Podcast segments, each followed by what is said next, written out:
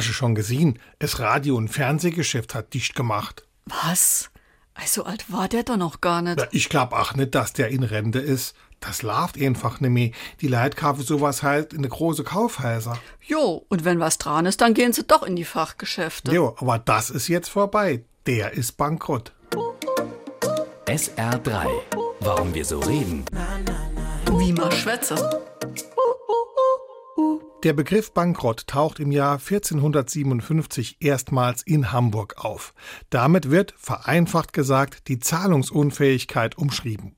Ursprünglich kommt der Ausdruck aus Italien, ein Schelm, wer Böses dabei denkt, und leitet sich von Banca rotta ab, was zerbrochene Bank bedeutet. Im Mittelalter zerbrach man Geldwechslern, die ihren Verpflichtungen nicht mehr nachkommen konnten, ihren Tisch, die sogenannte Wechselbank.